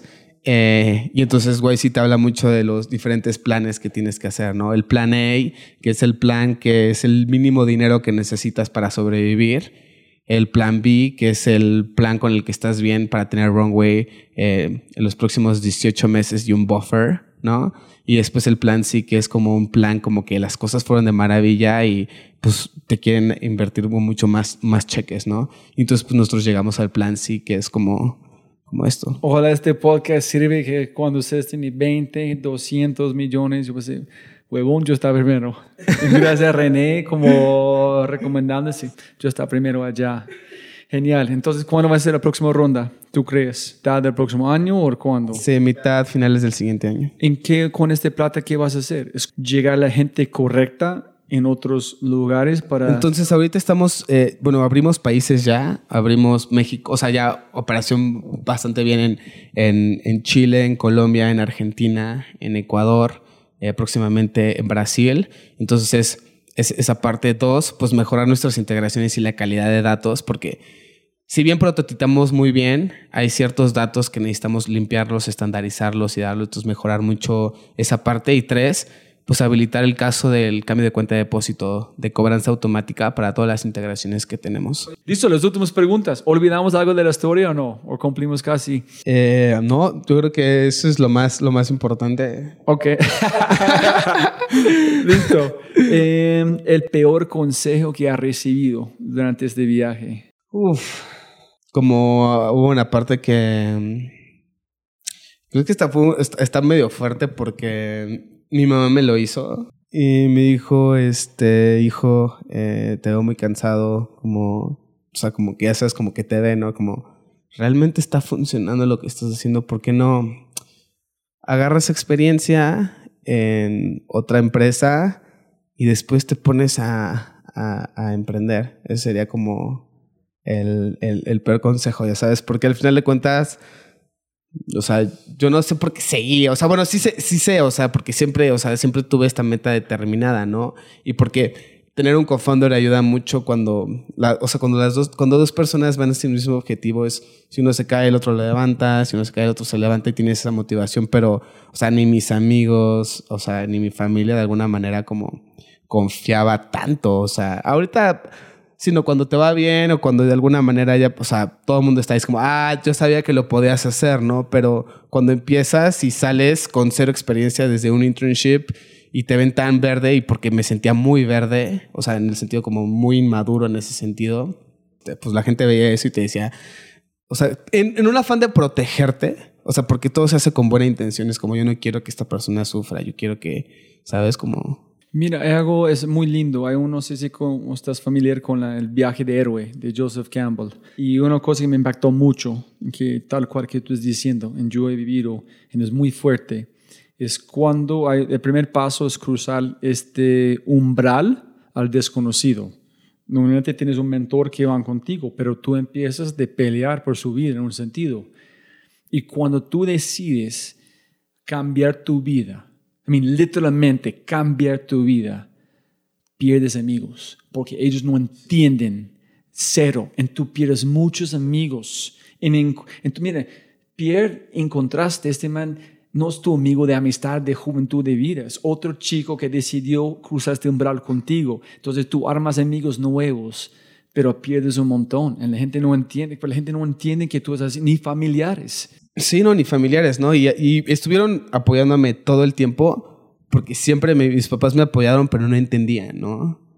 Y no entendían y no entendían, pero estaban ahí, ¿no? Y yo les, les siempre estaré como eternamente agradecido porque pues me apoyaron económicamente, estuve viviendo en su casa, ¿no? Pero no entendían, ya sabes, como, oye, te pagamos una universidad muy cara. Pensamos que te ibas a graduar y que ibas a empezar a ganar un buen salario en el Banco de México, en McKinsey, Bain, lo que sea. Y, y no veo para cuándo. Yo te veo casi destruido. mi hijo, mi hijo, ¿qué está pasando? Mijito, ah. ¿Y cómo reaccionaste con tu mamá? Con lágrimas, con los brazos, que no, tranqui mamá, todo va a ser bien. Um, lo que siempre le dije y lo, lo, que siempre les he dicho es que estoy amando lo que, lo que estoy haciendo y que no hay otra cosa en el mundo que me gustaría estar haciendo que sea esto. No hay otra cosa que me haga feliz y que me llene como... O, o, a, así que me veas como estoy como como desmotivado a veces. Pero realmente fueron pocas veces porque yo soy una persona sí, como que siempre está alegre, con energía y con todo eso, pero es como, es como, no hay otra cosa que quisiera hacer, o sea, qué hueva hacer otra cosa. Listo. Y el mejor consejo que has recibido. El mejor consejo que he recibido, creo que es un poco está relacionado con la, con la pregunta de antes y con la respuesta que te dije, es como realmente escucha a las personas que hayan hecho algo como tú, o sea, otros emprendedores, ¿no? Porque luego te encuentras muchas personas que te quieren dar consejos, pero no han fundado como una, una empresa, ¿no? Y eso para mí le ha sido ley, o sea, cuando hay gente que viene y te quiere decir cómo hacer las cosas, pero como no entiende en general, o sea, que, o sea, lo que es como crear una startup, creo que es uno de los, de, los, de los principales cosas que me llevo.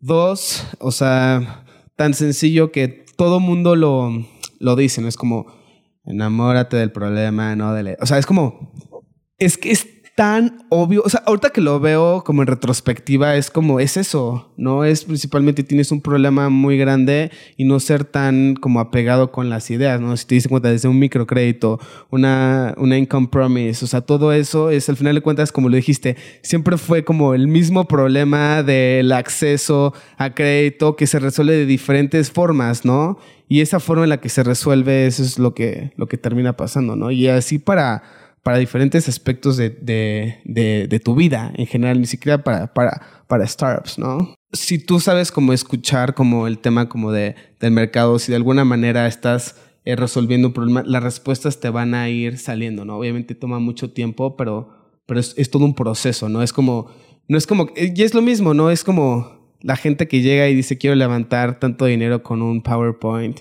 No, es simplemente es como tienes que llegar a un proceso donde digas, oye, esto es de alguna, ya le di, aquí es. ¿no? Pero es todo un proceso, ¿no? Y es mucha resiliencia, es mucho aguantar, es mucho escuchar a tu mercado, todo eso. Ok, súper. Yo escuché algo como muy chévere que no sé quién dijo que si alguien tratan de darte un consejo, ignóralo, porque ellos no tienen ni idea. Pero si alguien darte feedback, escúchalo porque es real. En el, si la gente dice, hey, tú debes agregar este color en tu página, hacer esto. Huevón, tú no sabes. Pero si, hey, tú sabes, este color es muy fuerte, me siento, me, me siento atacado. O no pude encontrar el botón aquí. Ok, ok, hay algo. No, tú debes mover el botón acá. No, pero ¿por qué? No, porque yo no. Ah, ok. Sí, no, y, y es de las cosas, por ejemplo, que aprendí mucho de Antoine y, y de Pierre, es como, lanza ya. ¿Sabes qué? El mejor consejo es lanza ya. Porque, o sea, una de las cosas en las cuales Pierre y yo como discutimos, yo no, o sea, yo quería que pudieras tener cuatro o cinco campos para pedir un crédito. Dijo, no, güey, es un, un clic y lo llevas a una conversación de WhatsApp y le pides sus datos ahí. Como lanza ya, lanza hoy. Y hay diferentes maneras de lanzar. Ni siquiera tema regulatorio es legal lo que estás haciendo. Yo no sé, pero ya di mi primer crédito. Ya sabes. Ya, listo. La, um, un momento, tu momento de mierda o de oscuridad. Sí, fue definitivamente el tema del, del, del burnout. O sea, no. No los 100 nos, el burnout. O sea, si no los 100 nos.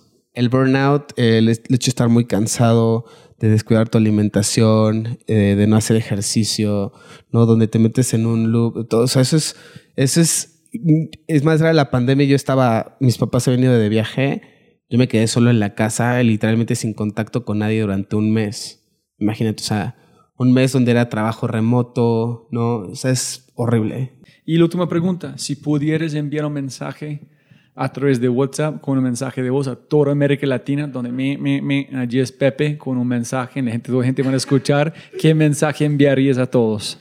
O sea, este mensaje es, pues, yo creo que muchos de, de los emprendedores como lo escuchan este, este podcast, yo, para los emprendedores de, de la TAM es lancen ya, no quieran levantar capital, el primer indicio de, de, de, tracción y mucha paciencia y mucha resiliencia que siempre hay una recompensa al final del, del camino, ya sea un aprendizaje brutal acerca como de, de hacer una empresa o de alguna manera que puedas encontrar una forma en la que pues tú puedas encontrar como lo que todo el mundo quiere, ¿no? Que es el product market fit o que es una... Brutal. ¿Algo que olvidamos de mencionar antes de terminamos? No, pues realmente yo agradecerte a ti, eh, Robbie, fue una plática sensacional.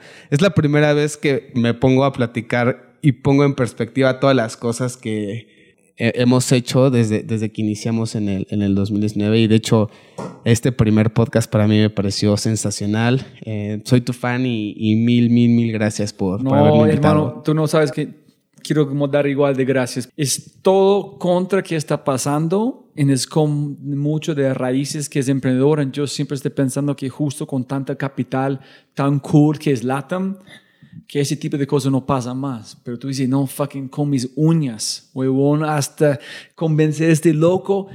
Y logramos, y tenemos una empresa que yo veo que va a ser fucking gigante. Y fue, entonces, gracias por la historia. Brutal, hermano. No, no, no, a ti, a ti. Listo, ojalá que la gente van a encantarlo y, y platicamos en cinco años cuando quién sabe qué van a pasar. Platicamos mañana para las intros. Como siempre, siempre, siempre puedes ganar más plata, pero no más tiempo. Muchas gracias por escuchar. Espero que hayas aprendido algo, te hayas inspirado y te sientas con ganas de hacer algo imposible.